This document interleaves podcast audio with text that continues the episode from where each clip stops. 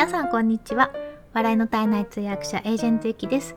同時通訳者エージェントゆきのコミュ力研究所のチャンネルへようこそ。このチャンネルでは通訳やナレータープレゼンターなど言葉で伝える仕事をしているエージェントユキがどうやったらもっと心に届く伝え方ができるのかをさまざまな側面からお話しするのが半分そして残りの半分は好きなもののことや気づいたことを皆さんと楽しくシェアするチャンネルです。ということで今日も聞いていただいてありがとうございます。今日から月曜日ということでまた1週間頑張っていきましょう。今日は在宅ワークのための模様替えとグッズ紹介のお話をしたいなと思ってます。昨日日曜日で、えー、おうちグッズ充実っていうところでくつろぐ編のお話をしたんですけど実は昨日本当はくつろぐ編と仕事編の話をしたかったんですけど時間がなくなってしまったので仕事編は平日にと思ってました。でまずですねこの在宅ワークのための模様替えっていうことなんですけれども実は模様替えをしました。あのほとんど今在宅で Zoom とか Teams とかあとは Skype とかなんかいろいろ使ってオンラインでの仕事がほとんどになったんですけどもてか100%かな今になりました。でえっ、ー、とですね前はですね机を机がですね机の後ろにベッドが映るような状況だったんですよ。と言いますか机があってその背面にベッドがありそして机から例えばズームとかをすると部屋全体が映るんですね。ベッドだけではなくてハンガーにかかっている服とか、まあ、なるべくしまうようにしましたけどあとは扇風機ですとかそれから掃除機もかっこいいやつじゃなくて普通の掃除機なんですよ。なんかそれもね映っちゃうんですよね。であとうちにプーさんが2匹いるんですけどそのプーさんたちもいつもはベッドの上にいたりいろんなとこにいるんですけどそのプーさんがひっくり返ってたりするのをちゃんと直したりしなきゃいけなくてまあいろいろ大変だったんですね。でこれは何とかしなきゃなと。あとそのやっぱりベッドが映るっていうのがちょっとどうもビジネス的にどうなのかなと思ってまあ、初めのうちはそんなに打ち合わせとか知っている方との打ち合わせっていう感じだったんですけどだんだんだんだん知らない人も海外の人もいっぱい入ってくるようになると部屋を移すのはどうなのかと思ったわけですよ。それで皆さんバーチャル背景をされてますよね。で私のパソコンだとバーチャル背景ができないんですね。で緑の黒巻きを買えばあの緑の布を貼ればバーチャル背景ができますよっていうパソコンのスペックなんですよ。今年買ったパソコンなんですけどね MacBook Air なんですけれどもこれはなんかできない設定らしくて。であとそもそもちょっとバーチャル背景があんまり好きじゃないっていうあの個人的な好みがありまして。バーチャル背景ってあの顔のところの輪郭がなんか変ちょっと変じゃないですか？ちょっと人工的な感じになって。なのでできれば自然な方がいいなと思ってたんですね。なのでわざわざ緑の布を買うんだったらといろいろ考えていたところナレーターの先輩が後ろにこの黒い布を貼ってえ前方から光を当てるとかなりいい感じで映ってたんですよ。顔が、まあ、白浮きしない程度の白いちょっと美白効果もありつつで後ろが黒なので結構上品な感じに映っていたのであ私もこれがいいなと思って黒い布を買いました。で布も Amazon で買ったのかな。結構大きいのしかなくて大きいか変にちっちゃいかでで意外とに幅がいるんですよね。えー、っとそのパソコンから写した時に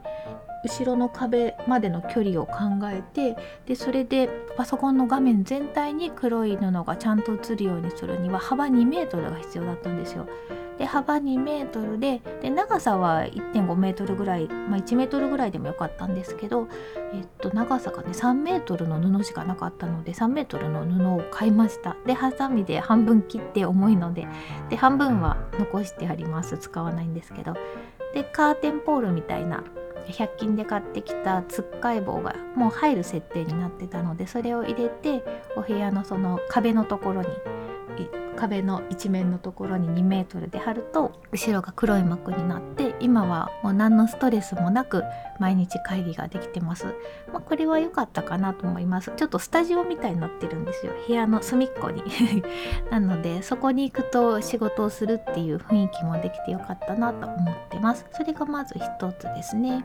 で2つ目は書味台を買いました。これは書味台ってあの本を読む台なんですけれどもちょうど机上に座った時に目の高さに本が来るっていうやつなんですね。で本をあとそのつっかい棒みたいなのがあって閉じないようにちゃんとしてくれるっていうのがあるのでこれが前から欲しいなと思ってたんですよ本読む時に。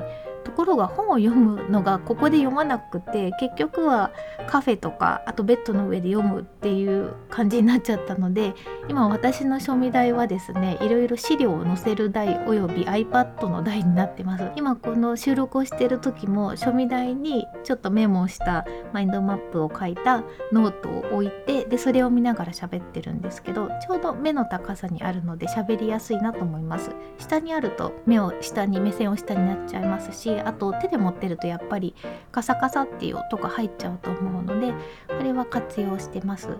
であとは使わない時は iPad 台にしてなんかちょっと調べる時とかあとは BGM も iPad から私は流してるので BGM を流したりとかあと Google カレンダー iPad で置いとくとこうカレンダーみたいになるのでちょうどいいですね。スケジュールチェックするので。うん、でこの書味台なんですけれどもえっ、とですね4月ぐらいに買ったのかな。でいろいろ探してて可愛いのがいいなと思ってあとはせっかくずっと使うんだからと思って木のやつにしたんですね。ステンレスとかなんかちょっとこう簡単な感じのはたくさん安くあったんですけどプラスチックとかそうじゃなくて木でできたやつがいいなと思って探して4000円ぐらいだったかな。ちょっとまあ安くはないんですけどでもずっと使うしいいかなと思って買ったら実はそれ韓国製でしてで韓国から届くのに23週間かかりました ちょうど4月ぐらいでいろいろとその運送も大変だった時期なのかなと思うんですけど出入国もなかなかできなかった時なのででも23週間で届いてくれたので、えー、と大事に使ってます。でえー、っとですねあとはですね購入したのはマイクですね。イエティのマイクっていうのがありまして結構大きいんですよ。高さ3 0センチぐらいあるのかな。そんなないか。2 0センチぐらい。2 5センチぐらいかな。で、えっと、これを撮影の時に撮影じゃないや収録の時に使ってます。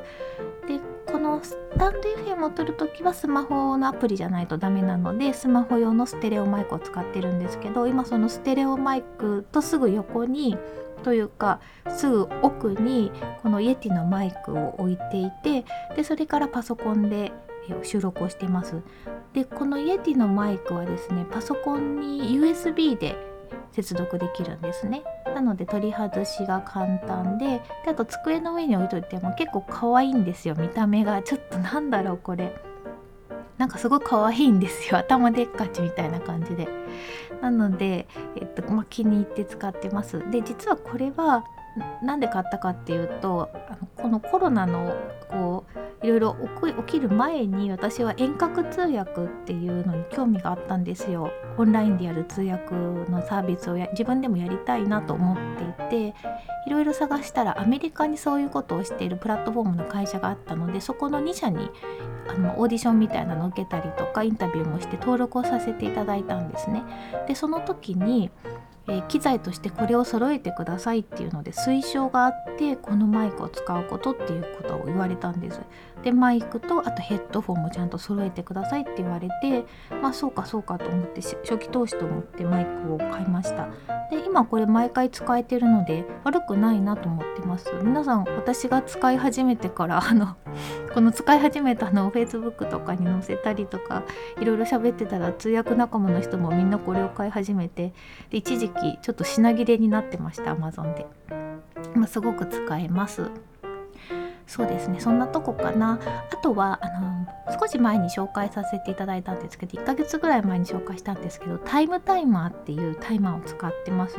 ちょっと大きめなんですけど机の上に乗せられるタイマーで60分なんですね。でこれを自分でアナログでアナログなんですけど15分とか45分とか30分とか60分まで設定できるんですけどもそこにこうネジでグッジュジュジュってやるとそこの部分が赤くなるんですよ。